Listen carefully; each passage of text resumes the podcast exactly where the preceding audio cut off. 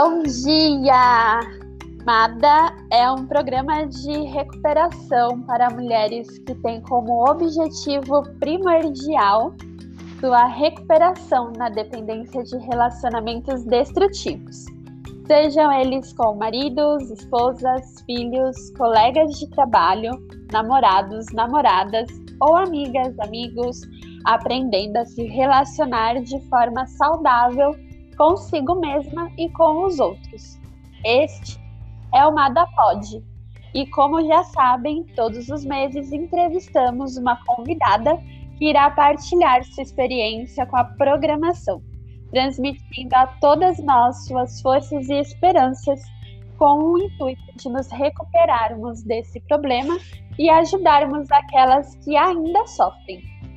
Que bom que você nos encontrou. Você não está mais sozinha. Neste mês, falar um pouquinho sobre o terceiro passo. Mas antes, vamos começar com a oração da serenidade, que é uma forma de praticarmos desde já o terceiro passo. Oração da serenidade. Deus, concedei-me a serenidade para aceitar as coisas que eu não posso modificar.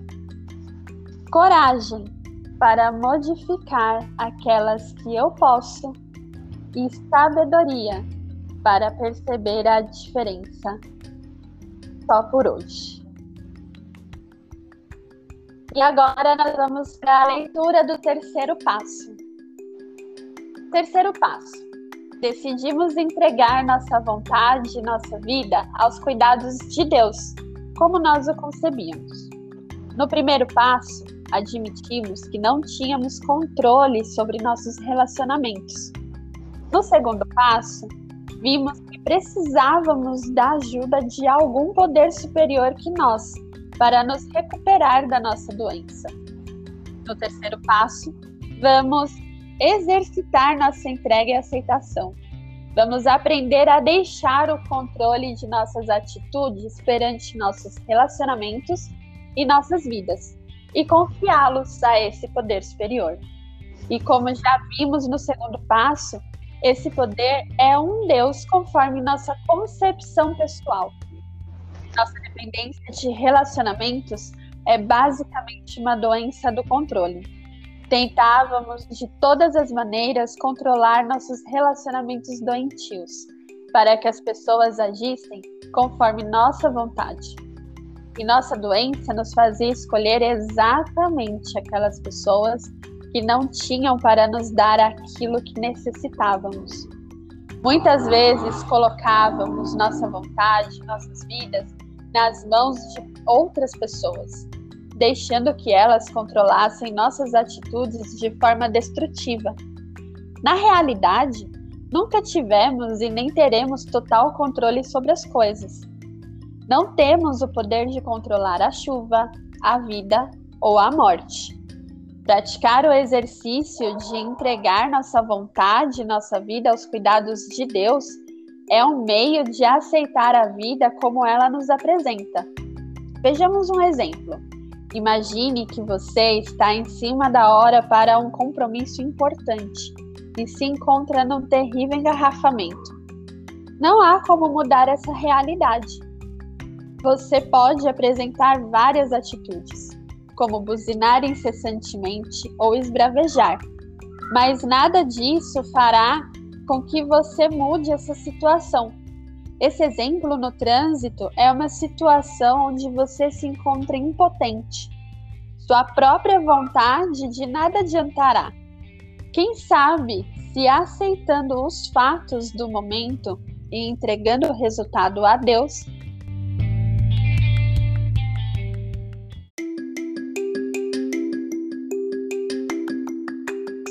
você possa encontrar uma forma de aproveitar esse tempo para ler um pouco mais a literatura, meditar ou fazer outra coisa que lhe seja útil.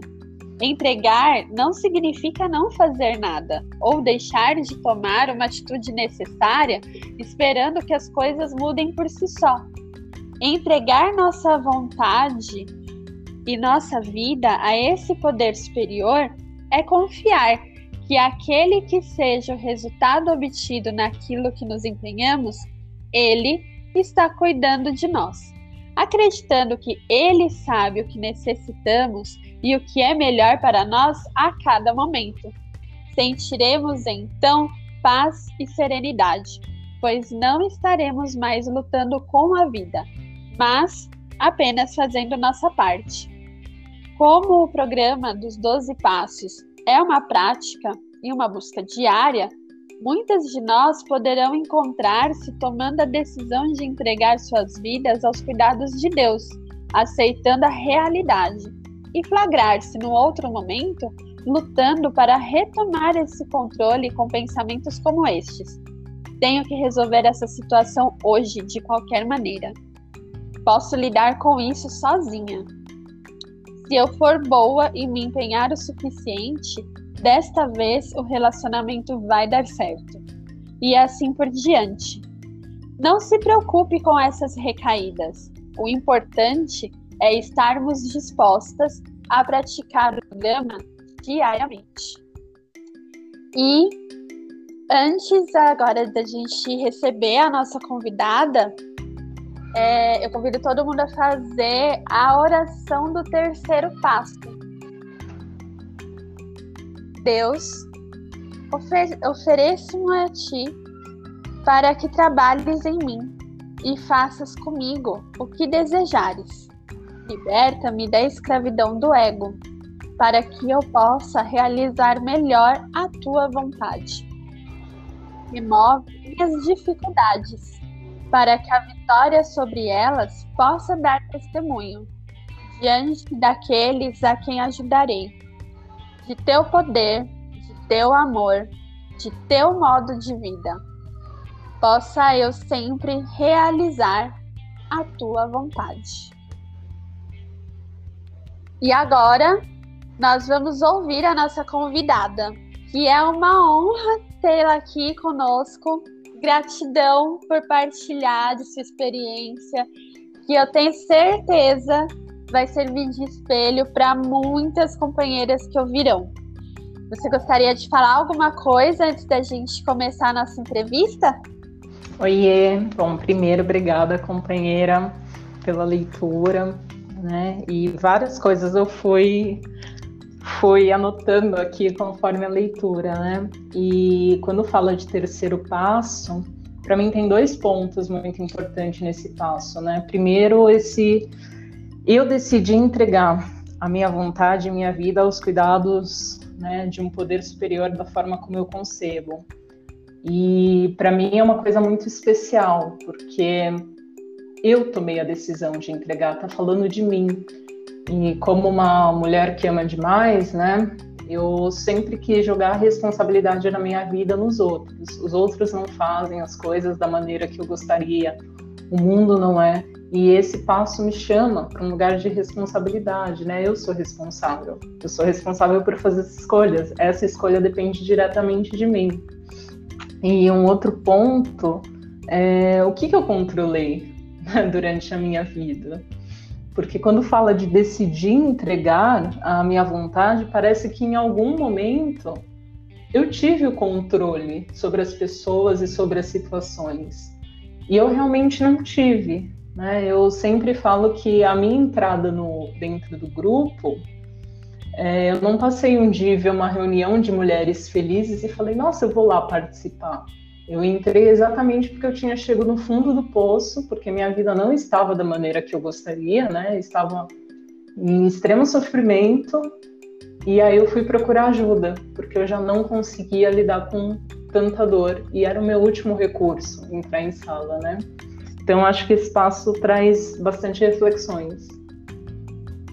Sim passo é incrível e é importante isso. Ele interioriza, né, a gente. Ele dá uma, uma puxada para a realidade nossa, né? Exatamente. E me conta um pouquinho como que foi é, para você na, quando você olhou assim para você viu que você estava com essa vontade desenfreada em controlar pessoas, situações. É, como que, que foi para você perceber isso e como que é, isso prejudicou a sua vida no passado? Você acha que prejudicou e como que foi perceber isso?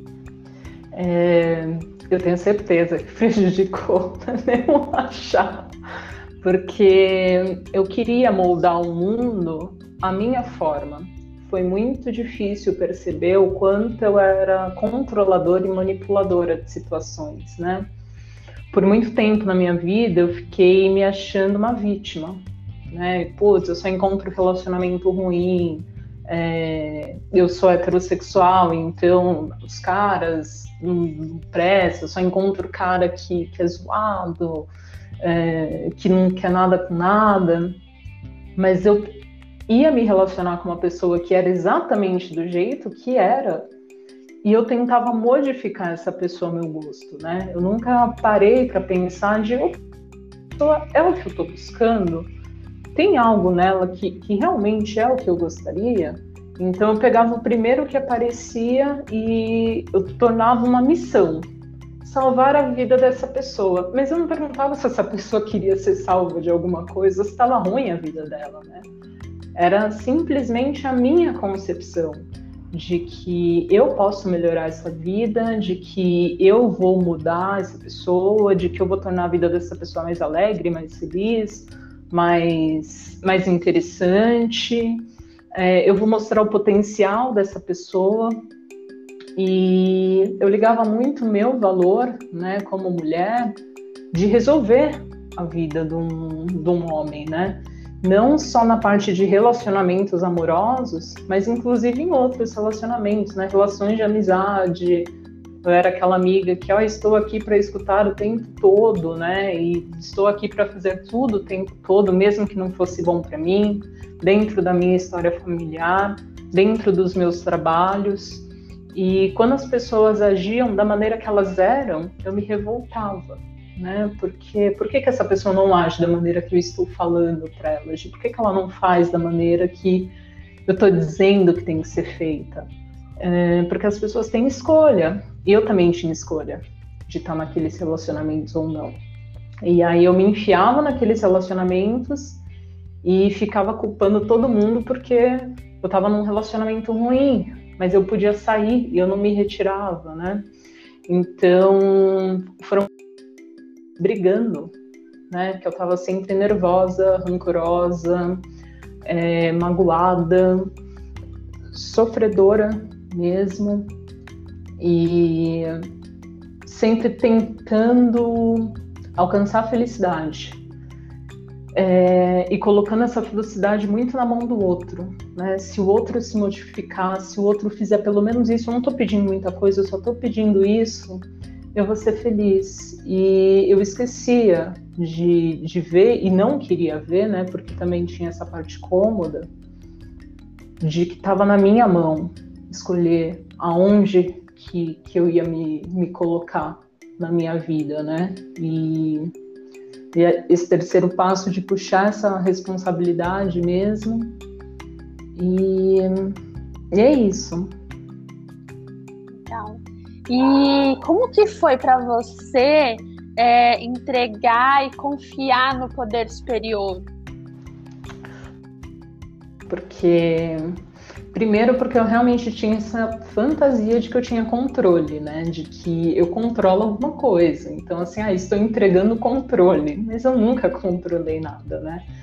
É, essa, essa, ideia mesmo de que eu tinha, de que eu controlo as pessoas, né? De que se eu fizer isso, o resultado vai dar aquele, era meu puro mundo da fantasia, né? Então, quando, assim, tá, entrega, né? Faz tua parte, assim eu ficava assim, mas e se não acontecer o que eu estou esperando? E essa é ideia de controle nunca aconteceu o que eu estava esperando, né? Eu nunca tive bons relacionamentos tentando controlar cada um deles, né? Nunca foi da forma que eu esperava. E eu não tinha uma confiança realmente num poder superior. Até porque eu não tinha uma relação com o poder superior, porque também era uma relação de controle. É assim, olha, eu, eu vou fazer tal coisa, mas eu quero tal resultado. Então, não é uma relação de, de confiança, né? Como que eu vou confiar num poder superior se eu nunca dei esse voto de confiança?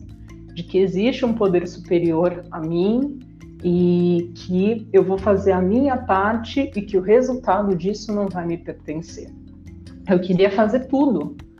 E depois eu não entendia por que, que eu estava sempre cansada. Né? Não, não existe numa relação a pessoa fazer tudo.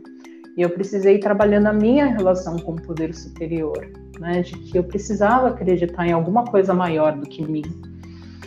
É, que eu precisava realmente acreditar que, que, que tem coisas que eu não consigo resolver, né? Ser um pouco mais humilde nesse lugar, porque eu tinha essa arrogância de eu vou resolver tudo e me colocar nesse lugar de ok, eu não vou resolver todas as situações, existe um poder superior, dá para fazer a minha parte e o resultado está nas mãos desse poder superior. Mas por muito tempo foi uma briga, até porque eu estava bem magoada com esse poder superior, porque ele não tinha feito a minha vontade, né, ao longo da vida. Então foi começar a estabelecer uma relação de confiança, né, de ok, eu do meu jeito não funcionou Deixa eu dar um voto de confiança pro programa. O programa tá falando para eu fazer o contrário do que eu fazia. Deixa eu tentar fazer isso primeiro. É, é para mim também, essa parte de entregar e confiar para mim também foi bem. É, foi e é ainda bem complexa. Uhum. e o que, que é, é para você assim, entregar? O que, que é para você? Para mim, entregar é parar de bancar Deus. É, eu tinha assim é, essa ideia de que as minhas ideias eram melhores, que o meu plano é melhor, que eu era mais qualificada, que eu tinha propostas mais interessantes. Então era assim, eu tenho um plano para o mundo e as pessoas não colaboram com o meu plano. Então para mim a entrega é isso, né? É, faz só a, a tua parte, entrega o resultado. É... Sabe, o, o, para de querer ser a pessoa que vai mandar nos outros, que vai dizer como tem que ser feito.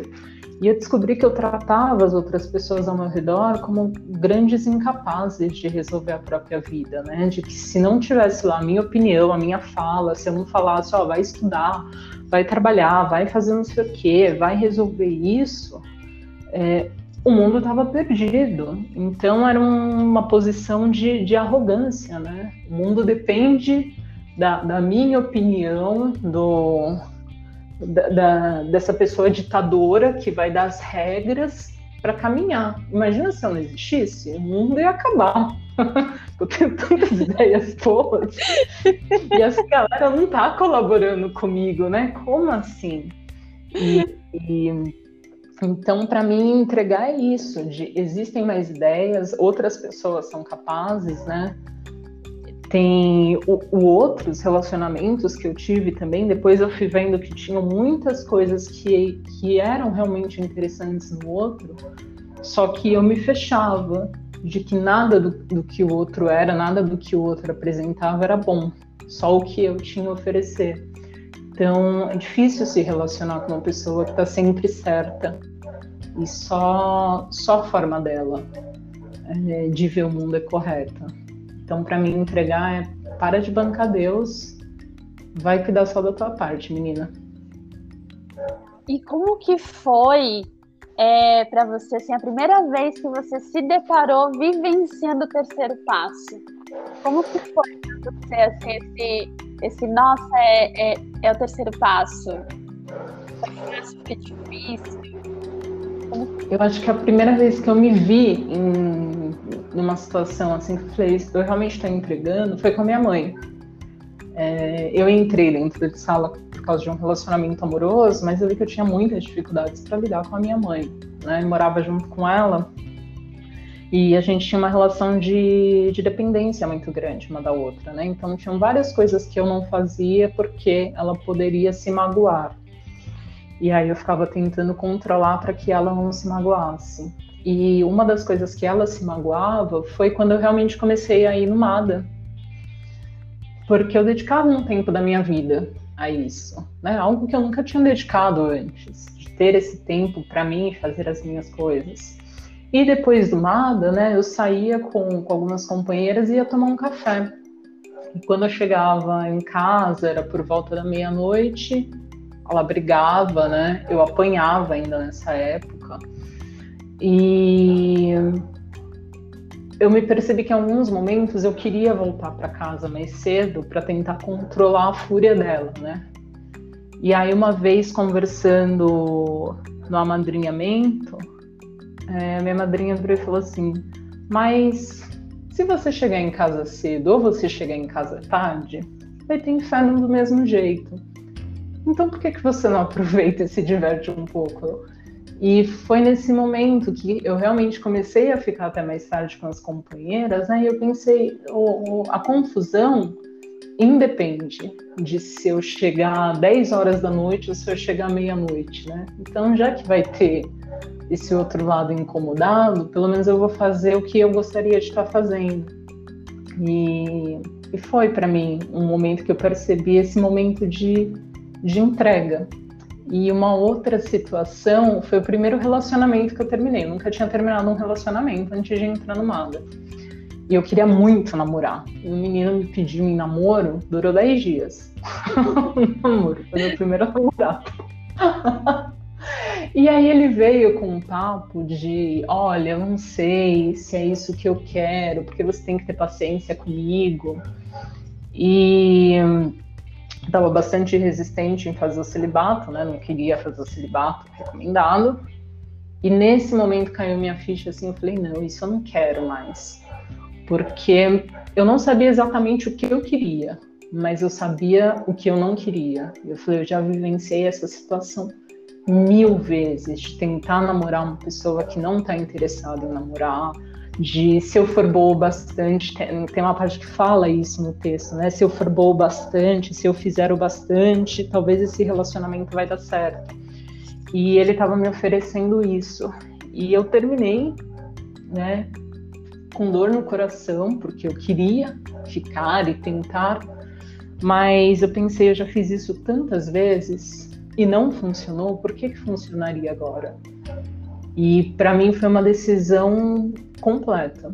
Sair dessa, dessa relação e não, ah, vamos ficar ficando, né? Vamos se ver de vez em quando. Foi, não, não tem para me oferecer o que, o que eu estou buscando hoje na minha vida. Né? Eu quero mais do que isso, eu quero mais do que essa migalhinha aí que está sendo oferecida.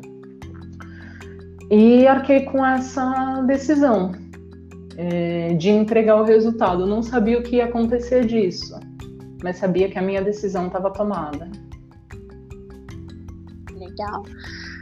É, eu penso que o terceiro passo ele é também cíclico, né? Todos os passos eles são, né? Mas o terceiro passo a gente vivencia ele, na minha opinião, né? Vivencia ele sempre, sempre. Sim. E, e a gente está sempre entregando alguma coisa, né? Hoje o que, que você se vê é, entregando na, nas mãos do poder superior? Então, achei interessante o que você falou, né? O passo é cíclico. Eu vejo realmente a recuperação como uma coisa que eu vou passando de ano. Então, no primeiro ano, estou lá aprendendo a escrever o alfabeto. Eu aprendi, eu passo para o segundo ano. Segundo ano vão ser coisas completamente novas. Mas você precisa do aprendizado do primeiro ano, né? Então, é, é, isso, vão surgindo situações novas que eu preciso aplicar esses passos que eu não tinha antes, né? E aí tá, resolvi aquela situação. Opa, novo ano, novos, novos desafios, preciso aplicar hoje o que eu vejo que eu preciso aplicar na minha vida, né, de, de entrega, é, no meu relacionamento atual, né? Atualmente eu tenho um companheiro que tem depressão e eu já me vi muitas vezes querendo controlar, né, os quadros depressivos. De se eu for divertido bastante, se eu for engraçada, o outro não vai entrar nesse lugar. E quando eu parei de focar no que ele devia estar tá fazendo e voltei para mim, eu percebi que isso me incomodava muito, porque eu também tenho uma questão de depressão. Então, esse ficar tentando alegrar o outro, né? Ser palhaça, fazer coisas para que o outro fique confortável, é algo que eu preciso entregar diariamente, porque é muito fácil querer repetir esse padrão conhecido, mesmo que não funcione, né? De forma, na minha consciência, eu sei que não funciona. Mas eu fiz por tantos anos isso de, ah, eu tenho que ir lá resolver, que ainda é muito automático e eu preciso me contrariar bastante, né, para não ir querer fazer a mesma coisa de novo, achando que dessa vez, se eu fizer, quem sabe vai resolver. Então, isso é uma questão que eu preciso entregar. A questão do meu trabalho, né? Estou com um desafio novo de trabalho. E muitas vezes eu fico pensando o que vai acontecer, será que vai dar certo? Fecha mês, não é da maneira que eu esperava. E aí eu falo, ok, vou fazer só a minha parte hoje, é, sem tentar controlar como que vai ser daqui um mês, daqui dois, daqui três, tanta coisa pode acontecer. Eu nunca pensei estar vivendo uma época de pandemia. Nunca foi algo que passou pela minha cabeça, que eu planejei, que eu achava que era viável. E mudou. Então, quantos planos que eu não tinha que mudaram? Né? Então, muita coisa pode acontecer em um dia, em uma semana. Então, volta, né? No hoje, e tenta fazer. E outra coisa que eu preciso entregar é o cocô da minha cachorra, que ela tá fazendo fora do lugar. É um filhotinho ainda, tô ensinando, mas nem sempre sai da maneira que eu gostaria. e aí eu falo, vou fazer a minha parte, o resultado tá entregue um poder superior. Poder superior você tá vendo que eu tô ensinando, tô colocando tapetinho, tô levando lá, tô dando parabéns. E pode parecer uma coisa pequena, mas é uma coisa que eu preciso entregar, porque senão eu quero controlar, né? Até onde, né? Quando que a cachorra vai aprender e assim, calma, vai fazendo, né? As pessoas estão falando que o resultado é garantido se você fizer tal coisa. Só faça, sem ficar questionando muito. E são coisas que, que eu estou entregando na minha vida nesse momento. Eu, eu me identifico super Me identifico muito. E, e eu queria saber de você, assim, no começo, quais os instrumentos que você usava para pra praticar o terceiro passo e que instrumentos você hoje tem para pra praticar esse mesmo terceiro passo?